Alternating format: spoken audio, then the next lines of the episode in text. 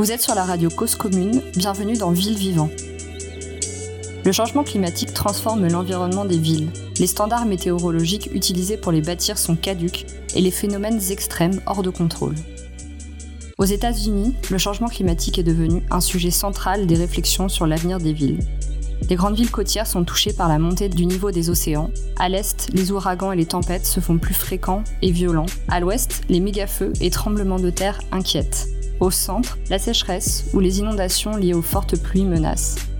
On pense à la Nouvelle-Orléans, frappée par l'ouragan Katrina en 2005, mais aussi à Houston, touchée par la tempête Harvey, ou au méga-feu californien de 2018. La ville de New York est particulièrement vulnérable aux tempêtes et à la montée des eaux, avec plus de 800 km de traits de côte. Le sud de Manhattan, où se tient notamment le quartier financier, risque d'être submergé par une montée des eaux estimée à 76 cm d'ici à 2050. En 2012, le passage de l'ouragan Sandy a marqué un tournant dans les politiques de gestion des risques de la ville et de l'État new-yorkais. Les projections locales du changement climatique fondent des politiques de résilience urbaine avant-gardistes, avec par exemple la cartographie des risques de submersion à venir. La résilience urbaine ou l'adaptation au changement climatique repose notamment sur des mesures infrastructurelles comme la construction de digues ou le rehaussement des terres, sur des consignes pour un urbanisme et des constructions intégrant l'adaptation au changement climatique, ou même sur la retraite. Elle repose aussi sur la recréation de milieux naturels comme des forêts, des zones humides, des mangroves. Dans cet épisode, on accueille Nance Voron pour parler des politiques de résilience des métropoles américaines. Bienvenue Nance. Merci, merci de me recevoir. Nance est architecte et urbaniste à l'agence de paysage new-yorkaise Scape. Il a travaillé avec plusieurs grandes villes américaines à l'aménagement de sites soumis à des risques d'inondation ou à l'aménagement d'espaces naturels urbains. Il enseigne également à la Graduate School of Architecture, Planning and Preservation de l'Université de Columbia. Nance, j'ai rapidement présenté en introduction la croissance du risque lié au changement climatique, les politiques mises en œuvre par les villes pour y faire face. Est-ce que tu peux d'abord revenir sur la croissance de, ces aléas climatiques? Quels sont les risques qui sont aujourd'hui connus? Comment sont-ils connus? Comment les villes appréhendent ce changement climatique aux États-Unis? En termes de changement climatique, les risques sont variés, mais on peut les regrouper en quatre grandes catégories. Tout d'abord, il y a les risques liés à l'augmentation de la température et les vagues de canicule, qui auront bien sûr un impact direct sur la santé de millions d'Américains, et surtout sur les plus défavorisés si on n'arrive pas à réduire nos émissions de gaz à effet de serre, la ville de Boston prévoit que la mortalité liée aux épisodes de canicule sera multipliée par 3 chaque année. Ensuite, viennent les risques liés à l'augmentation des précipitations. On parle ici principalement d'inondations, graves ou moins graves, qui se manifestent souvent simplement à l'échelle humaine dans les rues, lorsque les égouts sont saturés et que les rues sont inondées. Parfois même les sous-sols, le métro et de nombreuses infrastructures urbaines sont impactés. Dans ce cas, les conséquences sont principalement économiques et liées à la destruction ou à la perte de revenus. La troisième catégorie ici, c'est la, montée du niveau de la mer. Un phénomène dont on parle beaucoup depuis des années, mais que l'on, que l'on a encore du mal à anticiper ou à quantifier de manière précise. Ici, on parle d'inondations quotidiennes, deux fois par jour pour être exact, lorsque la marée haute recouvrira une partie de la ville et des quartiers que nous habitons. En fonction des scénarios et des timelines, on parle de quelques centimètres à plusieurs mètres, comme tu l'as dit plus tôt pour euh, le sud de Manhattan. Un phénomène que l'on rencontre déjà en Louisiane, en Floride, dans la baie de San Francisco ou même dans certaines parties de la ville de New York. Finalement, nous avons l'augmentation en intensité des phénomènes météorologiques, des chutes de neige qui se transforment en, vortex polaire, avec plusieurs dizaines de centimètres de précipitations, ou encore des orages qui deviennent des orages tropicaux, ou encore des ouragans, comme on a pu le voir récemment avec Katrina, Irene, Sandy, Maria, Harvey, et j'en passe. Ici, les conséquences sont dramatiques, elles se, elles se, chiffrent en milliards de dollars et en vies humaines. Il est donc temps d'adapter la manière dont on conçoit nos bâtiments, nos infrastructures et nos villes à cette nouvelle réalité. Et comment est-ce que les grandes villes américaines définissent la résilience urbaine? Comment est-ce qu'elles travaillent à cette résilience? On peut peut-être commencer par définir le, terme de résilience. Et donc c'est un terme qui dérive de la, de la biologie, qui définit la capacité d'un organisme ou d'un système de se remettre d'un choc ou d'un stress. Donc de manière générale, par exemple, le corps humain est résilient lorsqu'il guérit d'une maladie ou d'une blessure. Aujourd'hui, on parle de résilience économique, de résilience sociale, de résilience face au terrorisme, etc., etc. Dans le cadre urbain, ce sera donc la capacité du tissu urbain, la capacité que nos infrastructures et nos systèmes urbains auront pour se remettre d'événements principalement météorologiques qui interrompront de manière plus ou moins longue le fonctionnement d'une ville ou d'une région. Par exemple, dans le cas d'un ouragan, Combien de temps faut-il pour établir l'électricité, les réseaux d'eau, de communication, les moyens d'accès pour les secours? Combien de temps faut-il pour que les livraisons de médicaments et de nourriture puissent reprendre? Et finalement, combien de temps pour que les citoyens retrouvent une vie, entre guillemets, normale? Tous ces systèmes urbains que je viens de décrire ont particulièrement été impactés. Par exemple, pendant l'ouragan Sandy à New York, on entend encore des histoires de gens qui ont dû se réfugier chez des amis, dans des parties moins impactées de la ville car il n'y avait plus d'eau, plus d'électricité, plus de chauffage ou de services téléphoniques pendant de nombreux jours. Et plus précisément, comment est-ce que, enfin, qu'est-ce que font les villes pour euh, pour mettre en œuvre cette résilience, pour rendre ces systèmes urbains rapidement opérants après les crises ou pour diminuer ces crises? Quelles sont les mesures mises en place? Par exemple, si on prend le cas de l'ouragan Sandy, euh, qui aura coûté plus de 65 milliards de dollars, euh, avec 650 000 maisons qui ont été endommagées ou détruites, et ce qui n'est rien en comparaison des 285 vies qui ont été perdues. Et suite à cette catastrophe et sous l'égide du ministère du Logement et du Développement urbain, avec euh, le ministre de l'époque Sean Donovan et sous l'influence d'Obama, une nouvelle idée a, émergé. L'idée de reconstruire différemment, l'idée de mieux comprendre le risque, d'être capable de l'anticiper, de reconstruire de manière à prévenir les conséquences dramatiques de tels événements. Euh, dans le cas de New York, on parle d'une initiative qui s'appelle Rebuild by Design, et qui était assez innovante et unique car la reconstruction n'était pas à la charge d'ingénieurs ou des services techniques de la ville, mais à la charge d'architectes, d'urbanistes, d'architectes paysagistes, d'écologistes et bien d'autres. Donc cette initiative, elle a pris la forme d'une compétition architecturale, euh, un peu comme ce qui avait été fait à l'époque euh, avec la compétition du Grand Paris, et par exemple, ma compagnie Scape, euh, on a fait une proposition et on a reçu 65 millions de dollars pour la construction de notre projet Living Breakwaters, euh, dont la construction devrait commencer dans les mois qui viennent et qui a pour objectif de réduire le risque face aux ouragans pour une communauté côtière sur l'île de Staten Island, euh, un des quartiers new-yorkais. Et le projet il a pour but de restaurer à la fois des habitats marins qui ont été détruits depuis le milieu du XXe siècle, mais aussi de promouvoir des initiatives éducatives et des opportunités pour recréer du lien et de la résilience sociale au sein de la communauté. Donc de, manière générale, les projets de résilience sont variés, mais on voit de plus en plus émerger ce genre d'initiatives qui sont un peu plus innovantes. C'est pas remplacer une digue par une autre digue, c'est vraiment penser à comment est-ce que la résilience peut faire partie du tissu urbain. Et donc, si je comprends bien, il y a eu un élan qui a été donné par l'État central et euh, les politiques euh, urbaines, les villes en fait américaines ou peut-être les États euh, non fédéraux ont repris la main sur ces politiques, ont lancé des compétitions et donc, je gère ça avec euh, des grands projets qui, réfléchissent à la transformation de l'urbanisme, de la gestion de la crise. C'est à peu près comme ça que tu décrirais euh, ce qui se met en œuvre aujourd'hui? Oui, alors ce qui, est intéressant, c'est que sous l'administration Obama, on a bien vu ce, grand élan de reconstruction après, après l'ouragan Sandy. Depuis le changement d'administration et sous l'administration Trump, et c'est un peu moins vrai, il euh, faut bien se rendre compte que l'administration fédérale aujourd'hui est climato-sceptique. Et donc on voit vraiment une volonté de la part des villes et des États à, une échelle un peu plus locale de lancer ce genre d'initiative. Et ce, genre d'initiatives, elles sont principalement lancées en réponse à, de nombreux phénomènes météorologiques qui ont eu des conséquences dramatiques. Donc on a parlé de, de Katrina, on a parlé de Sandy, mais aussi d'Harvey ou Maria plus récemment. Il y a aussi une prise de conscience et un besoin de repenser la ville et les, systèmes pour réduire le risque financier euh, et le risque en vie humaine. Et ça, c'est vraiment quelque chose qui, motive beaucoup, notamment les villes. Vraiment, cette perte de, de, revenus et cette perte de, capital, c'est quelque chose qui inquiète beaucoup.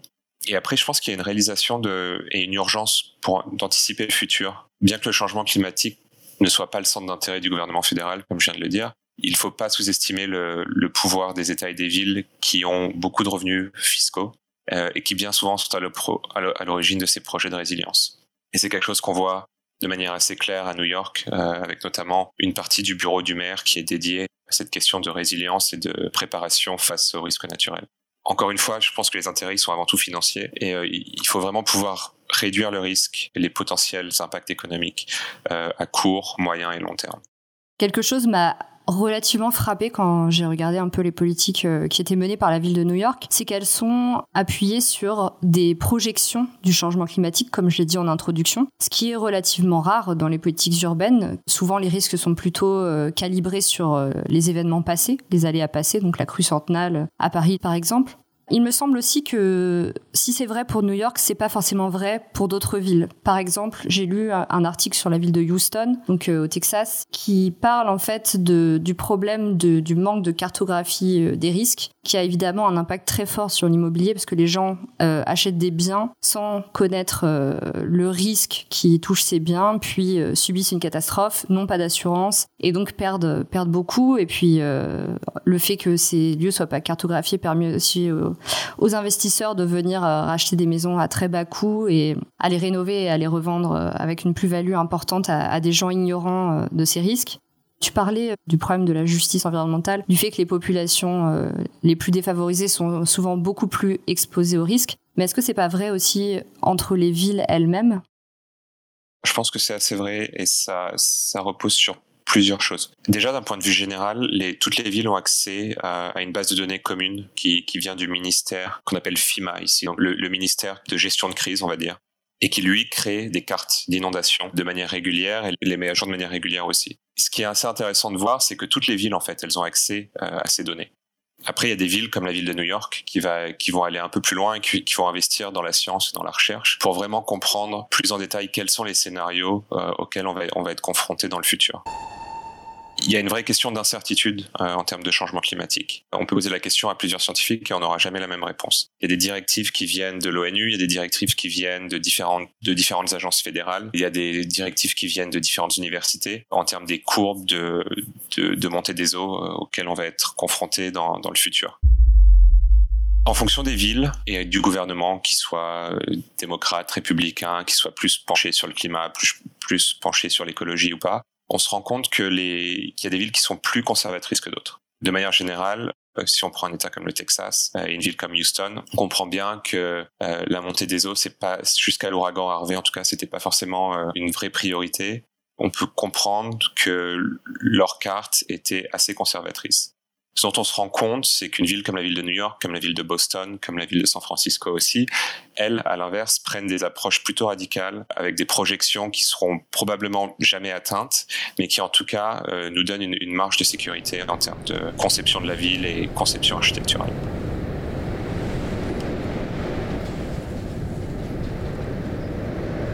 La question de la, pression immobilière ou des développeurs de la, prédation immobilière. C'est une question intéressante et c'est pour ça, encore une fois, qu'il est intéressant de se référer à cet organisme fédéral, ce, ministère de, gestion de crise, qui en fait, c'est eux qui déterminent les, cartes d'inondation et c'est eux qui déterminent le prix de l'assurance inondation que chaque individu, s'il est dans une zone inondable, devra payer.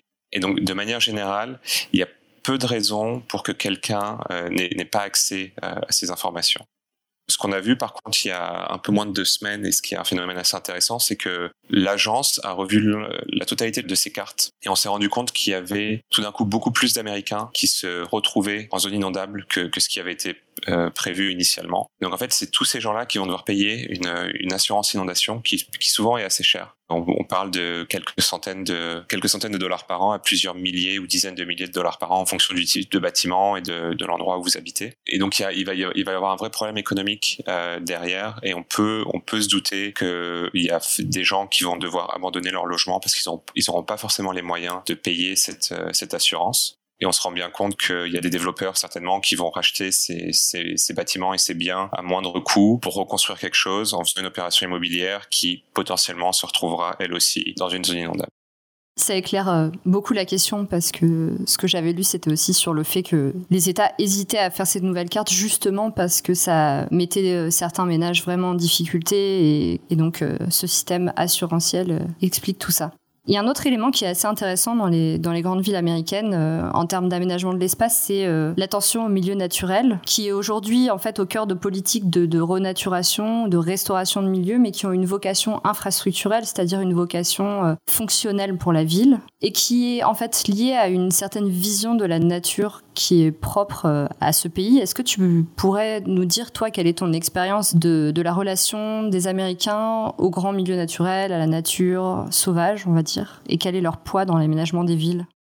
En fait, juste pour revenir sur, le stewardship, c'est un concept assez simple qui, quelque part, tient un peu à la décentralisation du système américain.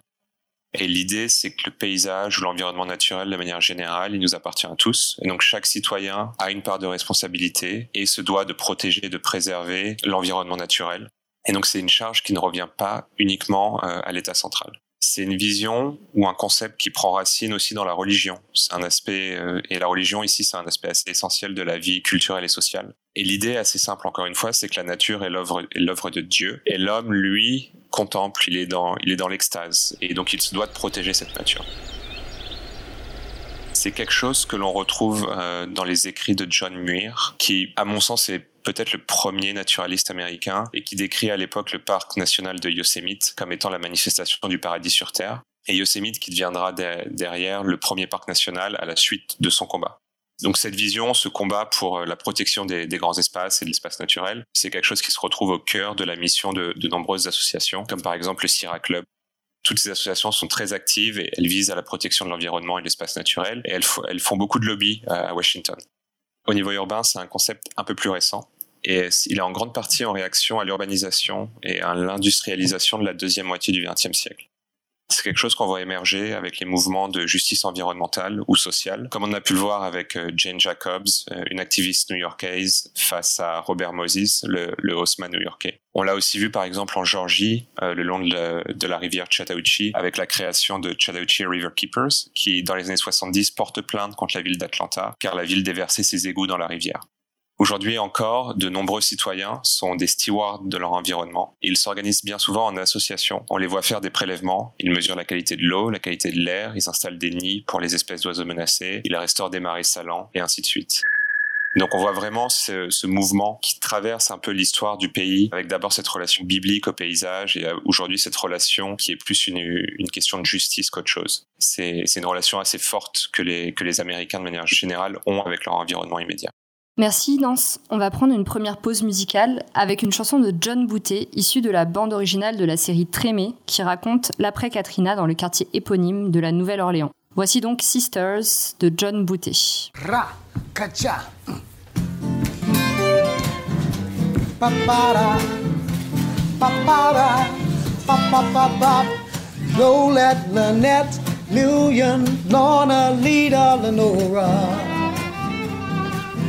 My lovely sisters who raised me home, I adore ya. My feet may be far from your door, yet I keep in my heart the lessons you taught me when I was a boy in your arms. Lolette, Lynette, Lillian, Lorna, Lita, Lenora. Everything I'm bringing, every song I'm singing's for you. My life's still a mystery, all of my history's with you. The love that you gave me has saved me, it's pulling me through. My, my sisters, oh my sisters. I remember dancing in the kitchen with my lovely sisters. Oh, my sisters. When I got in trouble, they were right there bitching. Lolette, Lynette, Lillian, Lorna, Lita, Lenora. Oh, Ocean and moonlight are calling your names from the shore. I'm in some foreign place and I don't know a face where I am. Yet all that I'm needing is leading me home once again.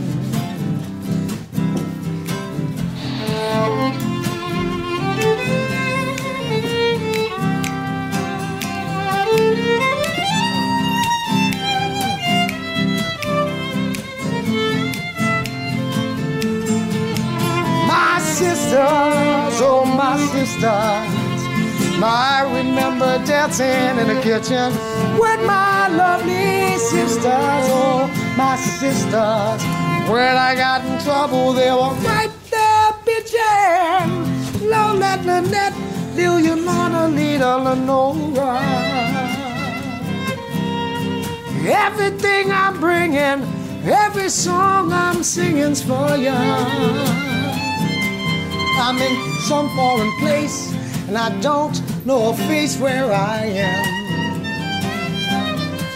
Yet all that I'm needing is leading me home once again. Well, all that I'm needing is leading me home once again. Yes, all that I'm needing is leading me home. Lolette, Lynette, Lillian, Lorna.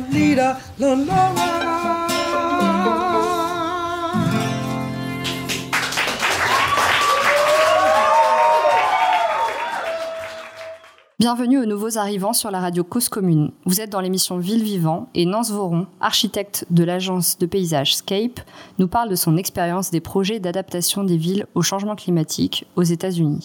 Donc Nance, tu as participé à de nombreux projets euh, qui relèvent justement de, la gestion des risques urbains. Tu as notamment travaillé à cette ingénierie écologique que décrivait euh, Marc Barra dans, le premier épisode de notre émission, c'est-à-dire euh, l'aménagement par et pour la nature. Tu as évoqué un projet qui s'appelle Living Breakwaters euh, à New York. Est-ce que tu peux nous raconter un peu les grands principes qui guident ces projets-ci, ou du moins ton approche de ces projets, et les stratégies d'aménagement qui les sous-tendent? De manière générale, mon travail ou mon approche euh, pour ces projets, ça, ça s'appuie d'abord sur la compréhension d'un environnement et d'un milieu, qu'il soit urbain ou naturel. Ce qui est assez unique dans l'approche, euh, c'est de comprendre que ces milieux sont toujours extrêmement dynamiques et sont changeants en permanence. Et ça peut être pour de, multiples raisons. Elles peuvent être climatiques, environnementales, économiques, politiques ou sociétales. Et donc le projet lui-même, il doit répondre à tous ces facteurs qui, qui évoluent de manière constante. Les projets, de manière générale, euh, ils doivent donc ils doivent d'être flexibles et ils doivent de répondre à plusieurs problématiques, certaines qui ne sont souvent même pas identifiées, par exemple lorsqu'on a l'appel d'offres. Donc les grands principes euh, sur, les, sur lesquels on, base euh, nos projets et, mon travail de manière générale, c'est d'abord ce concept de révéler les systèmes naturels et paysagers. Et par exemple, c'est le cas avec le, projet, un projet à Atlanta, The Chattahoochee Riverlands, où par la création d'une coulée verte de 150 km de long, il s'agissait avant tout de, révéler un paysage oublié par près de 5 millions de résidents.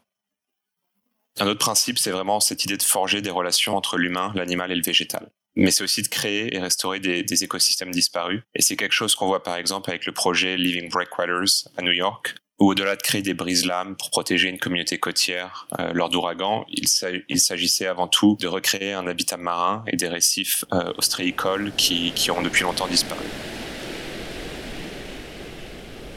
On essaye aussi d'épouser la réalité physique ou géographique d'un lieu, et souvent c'est juste en, ne cherchant pas à transformer ou artificialiser des habitats naturels. On est aussi intéressé de, collaborer avec les parties prenantes, mais aussi avec le public, les habitants d'un quartier, d'une région, comme à Staten Island, où une grande partie du projet était d'éduquer le public face au risque de la montée des eaux et aux ouragans, tout en intégrant leurs priorités dans la conception du projet. Et enfin, il y a vraiment cette question, euh, cet aspect d'expérimentation. On essaye de créer des projets innovants mais adaptable. Et donc on, on, commence souvent à petite échelle, puis on grandit. Euh, on se repose sur la science pour surveiller et comprendre quels sont les bénéfices ou les impacts d'une intervention. Et en fait, tous ces aspects, ils nourrissent vraiment notre pratique euh, en termes de conception, qu'elle soit urbaine ou paysagère. Est-ce que tu peux nous en dire un peu plus, peut-être sur la Chattahoochee River, parce que tu parles de révéler les paysages. Qu'est-ce que ça veut dire en fait concrètement? Et concrètement, qu'est-ce que tu as fait sur ce projet-ci, par exemple? Ce projet-là, il a commencé à la base, c'était une étude de faisabilité pour, pour une coulée verte de 150 km de long. Et en fait, on s'est rendu compte que le, premier problème de, ce projet, pour que ce projet soit faisable, c'était s'il y avait une question d'identité.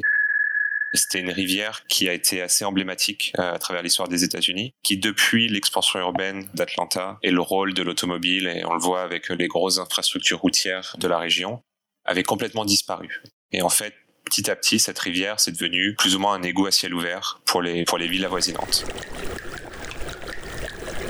C'est une rivière qui a, commencé à avoir une très mauvaise réputation euh, en termes de, pollution, mais aussi c'est quelque chose dont on voulait s'éloigner. Donc en fait, on, voit bien que les villes, la ville d'Atlanta, mais aussi les villes avoisinantes, ont vraiment tourné le dos à cette rivière.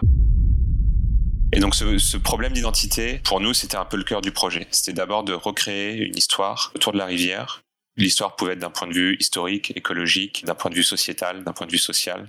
À travers le projet et à travers l'acte de créer cet alignement, cette coulée verte de 150 km, c'était vraiment d'engager les communautés et de parler euh, aux communautés locales pour essayer de comprendre pourquoi il y avait un désintérêt euh, pour cette rivière. Et petit à petit, euh, on a réussi à recréer une identité qui aujourd'hui est à la base du projet. La piste cyclable ou, la coulée verte en elle-même, c'est devenu presque un épiphénomène par rapport à, toute la richesse que, que, le projet peut amener en termes d'avoir des espaces verts et des opportunités récréatives pour les communautés locales. Cette relation très forte avec les communautés, il me semble qu'elle est présente aussi dans le projet de Staten Island. Ça me fait penser à un aspect assez fort en fait des politiques de résilience new-yorkaises du moins peut-être euh, américaine plus largement, mais tu me le diras, c'est de ménager ces espaces naturels, mais en même temps de, penser à l'accessibilité, à la, à la, manière dont sont vécus ces espaces et de les redonner euh, aux citadins d'une certaine manière. Comment se fait ce travail avec les communautés? Comment est-ce que tu le mènes? Et pourquoi est-ce qu'il est important? Comment est-ce qu'il euh, donne une teinte particulière à ta pratique? Collaborer avec les communautés, c'est vraiment au cœur de notre pratique à Scape et donc de ma pratique à moi. Lorsqu'il s'agit de collaboration, je parle souvent de design participatif. Donc l'idée, c'est moins de présenter de manière unilatérale ce qu'un projet sera, mais vraiment de créer euh, une relation collaborative qui informe le projet et sa conception. Donc c'est un processus qui fait appel euh, à différentes parties prenantes, à des propriétaires de terrain, aux agences de la ville, des organisations locales ou régionales, mais aussi à des groupes de quartiers et bien sûr les habitants, les résidents ou les citoyens de manière générale. Ici, on ne conçoit pas le projet, mais on conçoit un processus, une manière de collaborer. Cela passe par des réunions régulières, des workshops, lors desquels on conçoit main dans la main avec nos partenaires. On crée des exercices uniques, on imprime des plans, on dessine, on utilise des post-it, on travaille en maquette, on éduque à l'urbanisme et à l'architecture. Ce qui est intéressant à travers ce processus, c'est de comprendre les aspirations et les priorités des différents groupes. Bien sûr, il faut faire des compromis, il y a des contraintes réglementaires, financières, et bien sûr, tout n'est pas possible. C'est un peu la réalité de notre métier. Pour Chattahoochee, par exemple, on avait un comité directeur de plus de 70 organisations et on a interagi et collaboré avec plus de 5000 membres du public ou de ces communautés. On a même organisé des événements où on a suivi des personnes à mobilité réduite le long de la rivière pour mieux comprendre leurs contraintes. Où on a encore emmené un groupe de jeunes de quartiers défavorisés d'Atlanta faire du kayak sur la rivière pour mieux comprendre et appréhender les opportunités éducatives que le projet pouvait présenter. Tu parlais de, ce travail avec les communautés, mais tu parlais aussi du travail avec les espèces euh, animales et végétales. Quelle place ça prend euh, dans tes projets et comment est-ce que tu abordes les milieux naturels en fait dans ces projets? Ça commence toujours par un gros travail de recherche. Euh, on essaie vraiment de comprendre quelles sont les espèces, qu'elles soient animales ou végétales, et quelles sont les espèces invasives ou natives du lieu qu'on est en train d'étudier. Souvent, c'est difficile de leur donner la parole, mais du coup, on travaille avec de nombreux écologistes, des biologistes, des experts. Et l'idée, c'est vraiment de mieux comprendre les enjeux et les nécessités de chaque espèce, de manière à soit recréer, soit restaurer, soit protéger des habitats qui leur sont uniques. Par exemple, quand on pense au projet de Staten Island, Living Breakwaters, on rigole souvent du fait que le vrai client du projet, ce soit pas le gouverneur de New York, mais les huîtres. Parce qu'en effet, les huîtres, à travers ce projet, prennent une place à part entière dans la conception et le design du, du projet lui-même. Est-ce que tu peux décrire un peu ce projet?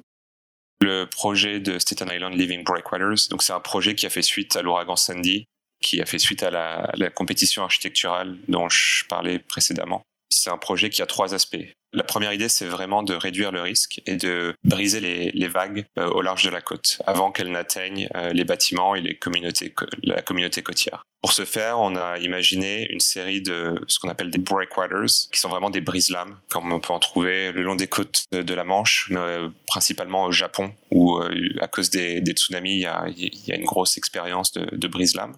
Et donc en fait, en plus de ces brises-lames qui réduisent le risque pour les communautés côtières, il y a une vraie composante euh, écologique pour le projet. Et ça tient principalement à restaurer un habitat, un habitat ostréicole qui a été, qui a disparu depuis la deuxième moitié du XXe siècle parce qu'il a été surexploité, parce que les eaux ont été extrêmement polluées.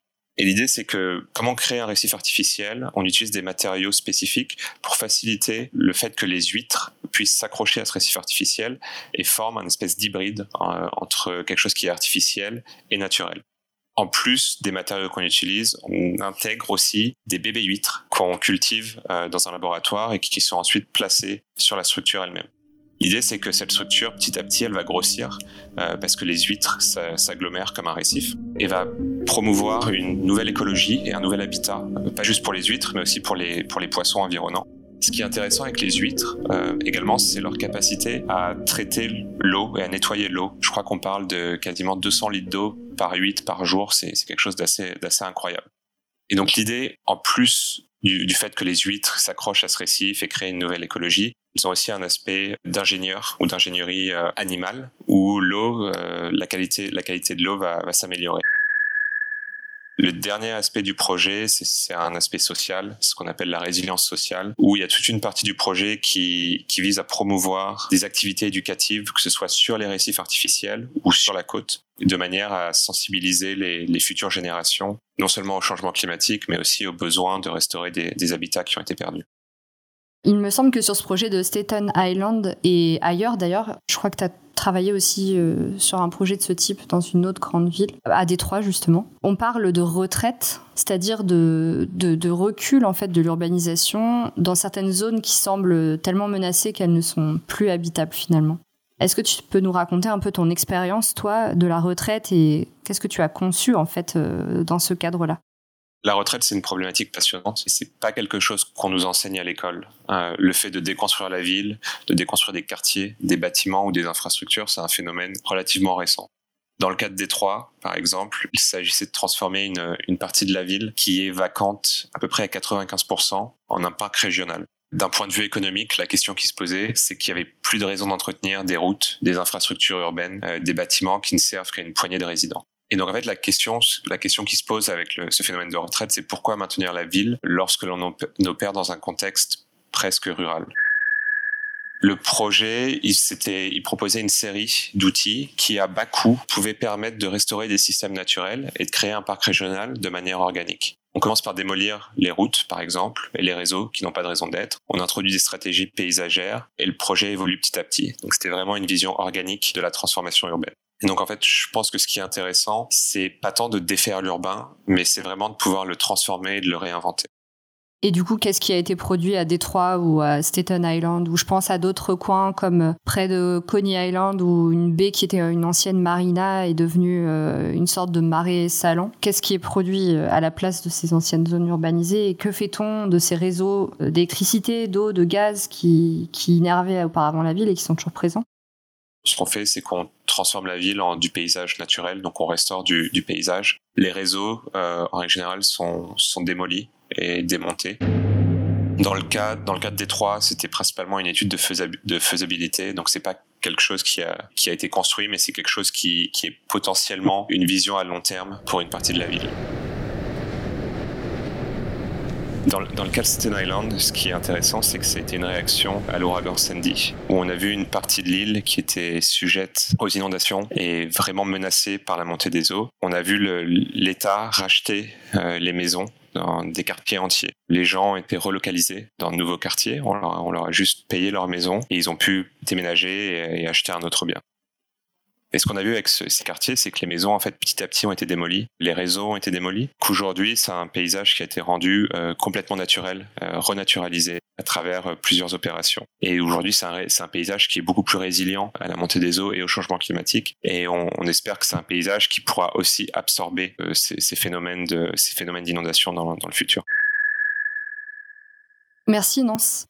Donc la question du temps et de l'inertie des effets de notre mode de vie sur le climat est au cœur des politiques de résilience, postulant qu'il n'est pas encore trop tard pour adapter les villes, ou au contraire, abandonnant certains lieux aux inondations ou à la montée des eaux. Voici la seconde pause musicale avec un morceau de Smiles Davis, avec la chanteuse Mac en featuring, qui voudrait qu'on lui dise qu'il n'est pas trop tard. On écoute Not Too Late de Smiles Davis avec la participation de Mac.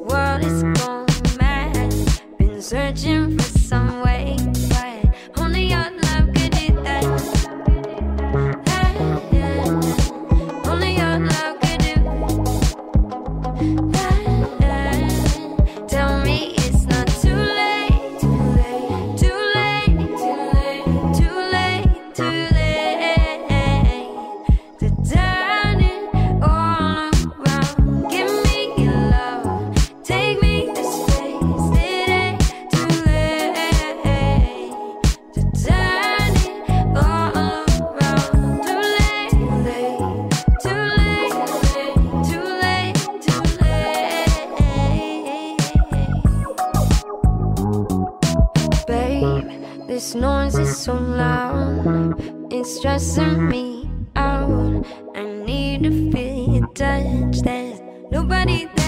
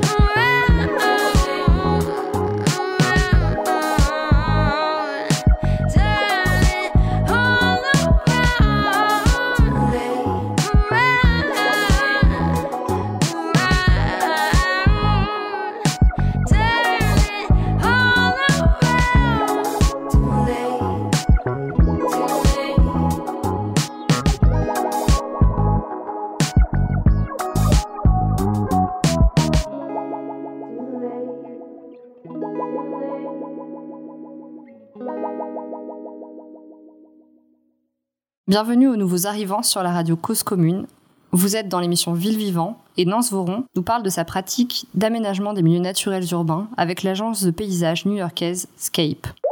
Nance, toi, tu nous as décrit les grandes lignes euh, de ta pratique, comment tu t'y prends pour, euh, pour appréhender ces paysages, pour créer des, des aménagements un peu expérimentaux, adaptatifs, dans des, dans des contextes qui sont finalement assez techniques. Tu disais que tu que tu t'appuies sur euh, la science, sur euh, des techniciens, des ingénieurs, et tu disais aussi que, que le projet euh, Rebuild by Design avait pris le parti d'impliquer fortement les architectes dans la construction de la résilience urbaine quelle place en fait prennent ces, architectes et ces urbanistes, en tout cas des spécialistes qui ne sont pas euh, des experts euh, techniques ou scientifiques, dans, euh, dans ces aménagements? Pour moi, que ce soit l'architecte ou l'urbaniste ou l'architecte paysager, dans ce contexte-là, on est vraiment un trait d'union entre les, différentes disciplines. On se doit de parler les différents langages de chacune des professions et de synthétiser les différentes informations de manière à créer une vision cohérente et attrayante. Parfois, c'est un peu comme être un chef d'orchestre. Et C'était pas vrai que pour la pratique de Scape. Je pense que l'architecte, de manière générale, est souvent un chef d'orchestre entre les différents corps de métier lors d'un projet de construction, par exemple. Le pouvoir que l'on a, ou l'intérêt que l'on a, c'est cette habilité à synthétiser de nombreuses informations, souvent complexes, et de créer des visualisations et des histoires qui parlent euh, au plus grand nombre. Et donc, je pense qu'on est un trait d'union entre les disciplines, mais aussi on est un trait d'union entre le, le monde technique et le monde public. Et c'est ce qu'on apporte. Donc finalement, vous apportez une forme de traduction des éléments d'expertise au grand public et peut-être euh, une approche un peu transdisciplinaire pour les projets. Tout à fait. Tu parlais aussi de, des différentes communautés et de l'apport qu'elles peuvent avoir euh, dans les projets, mais est-ce que finalement ça se traduit pas parfois par des, des situations de lobby? Tu parlais des, des lobbies euh, naturalistes comme le Sierra Club. Est-ce qu'il y a des relations conflictuelles au sein euh, des projets que tu mènes et est-ce qu'il y a des, sortes de grands motifs récurrents d'opposition, de conflits, de, de, groupes d'intérêts qui vont, qui vont s'affronter et dont tu vas finalement devoir être un peu l'arbitre et qui vont venir un peu compléter euh, ton rôle euh, entre public et expert mais aussi de médiateur en fait entre les différentes communautés? De manière générale, il y a peu de conflits sur les, sur les projets sur lesquels je travaille. Tout d'abord parce que c'est, ça, ça, vient de la structure contractuelle des projets où on va travailler pour le domaine public, mais les ingénieurs qui vont travailler sur le même projet, etc., vont travailler avec nous, donc on fait partie de la même équipe, donc on a un, un intérêt commun. Les, les rares conflits auxquels j'ai été confronté viennent avant tout du public tout d'un coup des gens qui ont été inondés pendant l'ouragan Sandy, qui ont peut-être perdu leur logement, perdu leur voiture, ont vu des destructions, ont tendance à oublier assez rapidement que l'ouragan c'était aussi un effet du changement climatique et que c'est quelque chose qui va devenir de plus en plus in- intense euh, au cours des au cours des années. C'est pas quelque chose qui va disparaître. Et donc, de temps en temps, quand on parle de, de projets de résilience et on parle de transformer le trait côtier, qu'on parle de transformer potentiellement la vue qu'ils ont depuis leur balcon ou depuis leur salon, euh, on rencontre pas mal de réticences euh, de, certains membres de la communauté qui aimeraient que les choses ne changent pas. Cette idée de, changement, c'est quelque chose qui est assez compliqué à expliquer parce que, bien entendu, on espère que la ville est un environnement agréable à vivre, que les gens ont envie d'y vivre, d'y éduquer leurs enfants, euh, de monter leurs entreprises, etc. Mais en même temps, il faut bien que les gens réalisent que le monde dans lequel on vit aujourd'hui, il est différent de celui dans lequel on va vivre demain, et principalement à cause du changement climatique. Souvent, quand il y a des conflits, c'est avant tout un problème d'éducation et de communication. Donc, on passe beaucoup de temps à éduquer, communiquer, créer des, créer des, des visuels, des prospectus qui vont parler de, de tous ces aspects-là. Et à partir du moment où les gens comprennent que le projet, il vise vraiment à faire en sorte que leur environnement, leur quartier, leur maison soit plus résiliente, le, le discours change un petit peu. En parlant de changement, on peut aussi comprendre que les gens soient un peu réticents au changement de leur environnement parce qu'il y a aussi cette crainte d'un phénomène qui est appelé euh, la green gentrification ou la gentrification verte euh, en français. Est-ce que tu peux nous parler un peu plus de ce phénomène? Est-ce que toi tu l'as rencontré? Et est-ce que tu as trouvé des outils ou des manières de parer à ce phénomène? Je pense par exemple à la Chattahoochee River où tu as travaillé euh, dans des quartiers qui, il me semble, sont assez défavorisés. Ou peut-être que tu as d'autres exemples qui sont plus pertinents dans ta pratique? La gentrification verte, c'est vraiment un phénomène assez complexe euh, qui est assez difficile à anticiper ou adresser. C'est quelque chose qu'on voit euh, souvent lorsqu'on investit dans certains quartiers, qu'on développe un parc, qu'on améliore une rue, qu'on crée des commerces. Euh, on voit souvent le, le prix de la valeur euh, immobilière des bâtiments ou des maisons qui existaient augmenter. Et ce qu'on voit du coup, c'est qu'il y a une grosse pression immobilière de la part euh, des promoteurs immobiliers qui n'hésitent pas à soit augmenter les loyers de, des gens qui sont, qui, sont locataires, de manière à petit à petit les forcer à partir, ou à mettre beaucoup d'argent sur la table pour des gens qui sont propriétaires, racheter leurs biens et en faire quelque chose de complètement nouveau qui s'adresse à une population totalement différente. Par exemple, c'est quelque chose qu'on a vu à New York avec la High Line. Historiquement, cette voie ferrée abandonnée donnait principalement sur des lofts d'artistes euh, dont le loyer était très peu cher. Petit à petit, quand la a été développée et que le parc est devenu un, véritable succès, c'est une vraie destination touristique. Pour avoir travaillé dans, plusieurs villes à l'international, ça m'est arrivé d'entendre le maire d'une ville dire euh, Mais moi aussi, je veux une High Line. C'est pour dire le, succès que, ce projet représente. Mais malgré tout, petit à petit, ces lofts d'artistes, ils ont été remplacés par des appartements de luxe. Et donc, on a vu une population complètement nouvelle envahir le quartier et une population en- ancienne devoir se, se reloger euh, souvent très loin de l'emplacement d'origine. Et donc c'est un phénomène assez inquiétant et c'est quelque chose qui encore une fois est, assez compliqué parce qu'il y a beaucoup d'acteurs, il y a beaucoup de forces qui influent sur ce phénomène.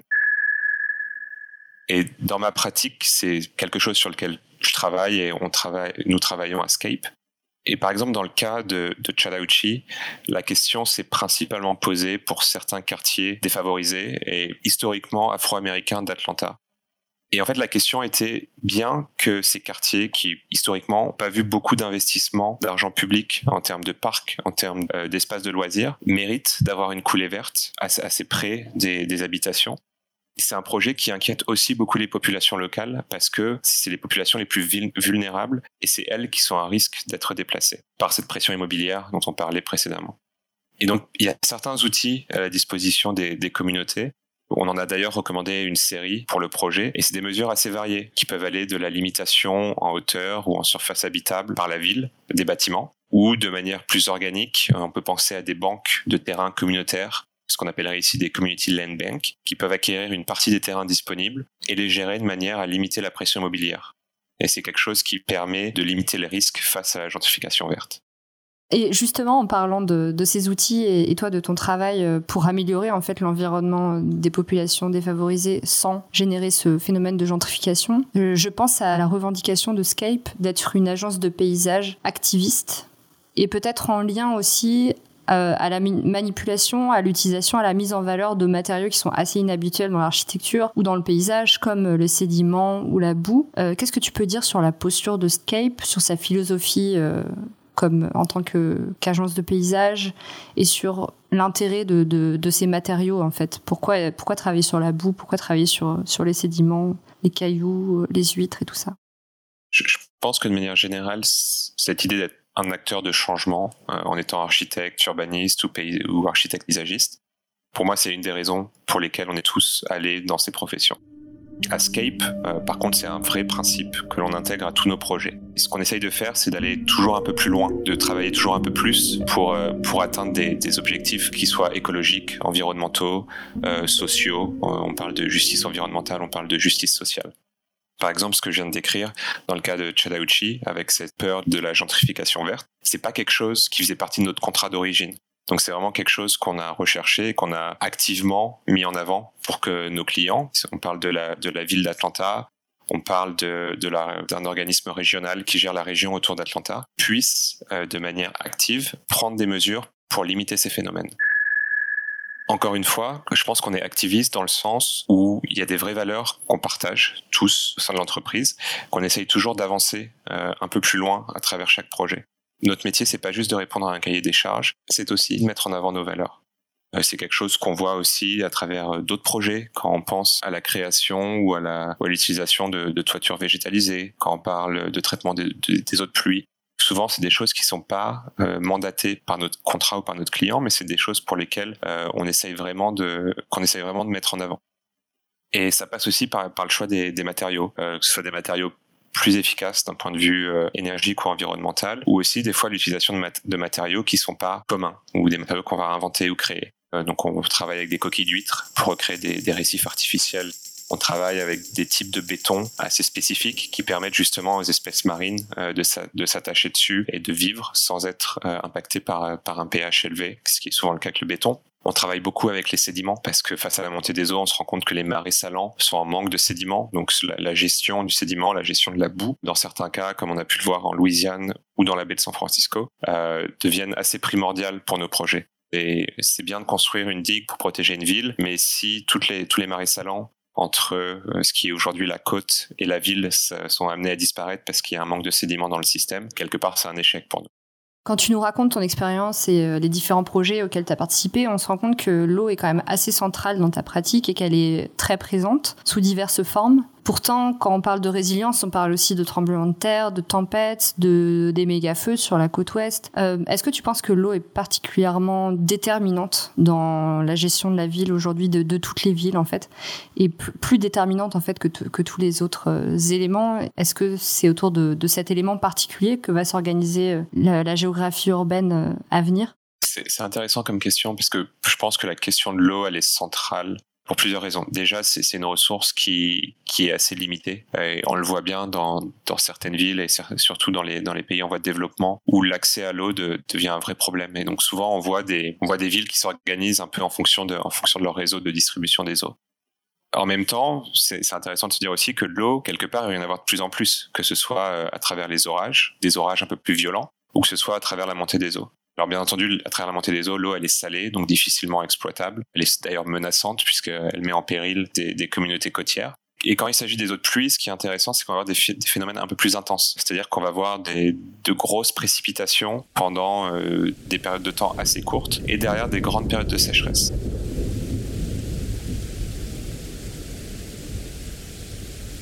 Et donc cette gestion de l'eau comme une ressource, le fait de pouvoir s'assurer que l'eau qui va tomber sur une ville quelque part arrive quand même à recharger les nappes phréatiques, c'est une question assez centrale, je pense, pour le développement des villes.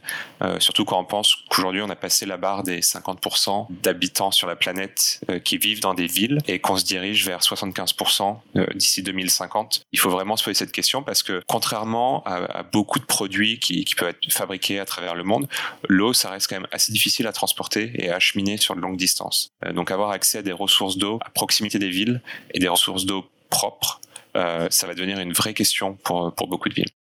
Nance, toi, tu es plutôt optimiste par rapport à notre capacité, en fait, à, transformer ces environnements urbains, enfin, à transformer certaines villes qui sont aujourd'hui très menacées par, par le, les évolutions de leur climat. Est-ce que tu penses qu'on va réussir à les maintenir viables ou est-ce que tu penses que certains, certains lieux sont voués à, à ne plus être urbanisés et est-ce que tu penses, comme certains, qu'il va y avoir de grandes migrations euh, des populations? Alors aujourd'hui, on parle plutôt de la fuite des villes avec le Covid, mais euh, sur le long terme, euh, est-ce que tu es plutôt optimiste ou est-ce que tu, tu crois plus en la catastrophe? De manière générale, je suis assez optimiste. Euh, sinon, ce que, ce que je fais, ça, ça, ça a pas vraiment de sens. Je pense qu'il va y avoir deux grandes tendances, et ça va, ça va vraiment dépendre du contexte des villes et du contexte, enfin, d'un contexte politique, économique, euh, sociétal. Encore une fois, je vois une tendance qui va être, aller vers l'adaptation, où je pense que on va être capable d'adapter euh, nos bâtiments, une partie de nos villes, nos réseaux, nos, infrastructures, à, au changement climatique et à ses impacts.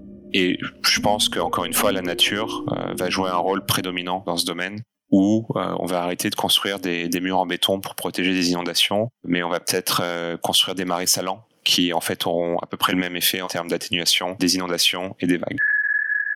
Je pense qu'il y a une autre tendance qui va être euh, le phénomène de retraite. Je pense qu'il va y avoir des migrants climatiques, c'est une réalité. Et principalement parce que pour certaines villes, pour certaines communautés, je pense que ça fait plus sens de, maintenir des, installations humaines dans des, dans, dans des territoires un peu antagonistes. C'est-à-dire que si on pense à la Louisiane, on peut continuer à construire des digues euh, autour des villes, à surélever les maisons. Mais pendant combien de temps?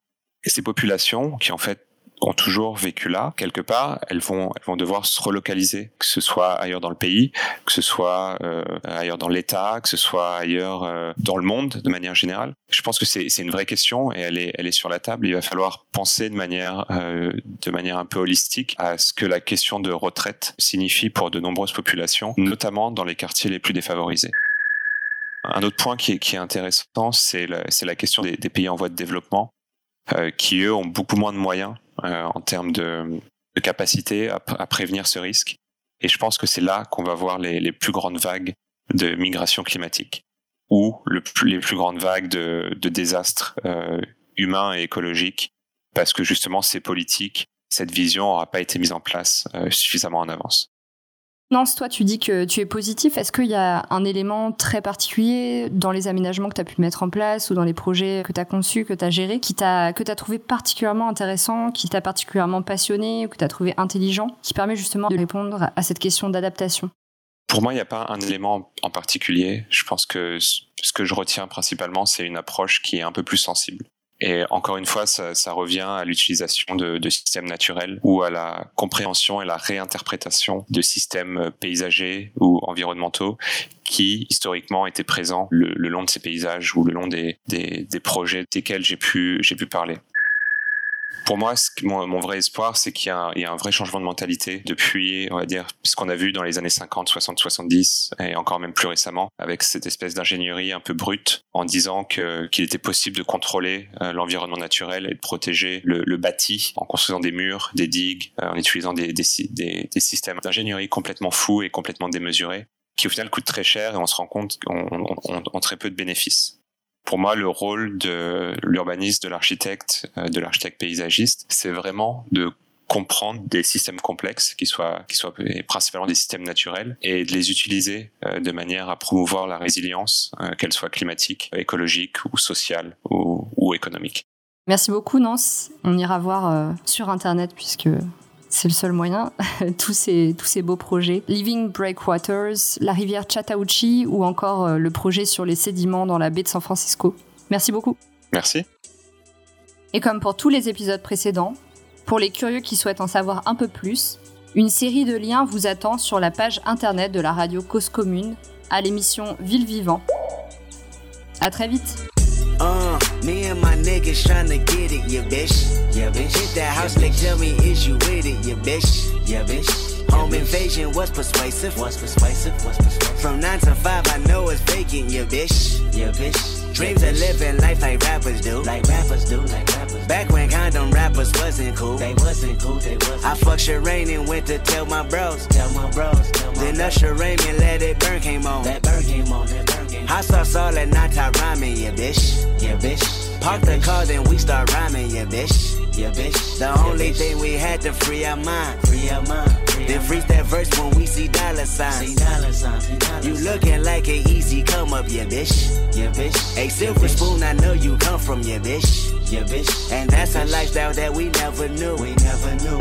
Go at a revenue for the revenue. Go Holly Berry or Hallelujah. Pick your poison, tell me what you doing. Everybody go respect the shooter.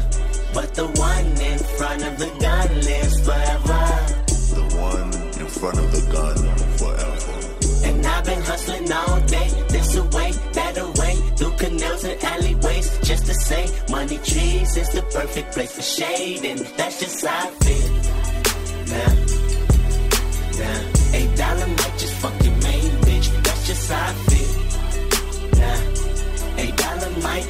Fuck the niggas that you game with, that's just how I feel. Nah, nah, eight dollar might just make that lane switch, that's just how I feel. Nah, eight dollar might turn to a million and we all rich, that's just how I feel. Dreams of living life like rappers do. Like rappers do, like rappers. Bump that new E40 after school. Way after school, way after You know, big ballin' with my homies. homies. Earl Stevens had us thinking rational. Thinking rational, that's rational. Back to reality, we pour, yeah, bitch. yeah, bitch. Another casualty at war, yeah, bitch. Yeah, bitch. Two bullets in my Uncle Tony head. My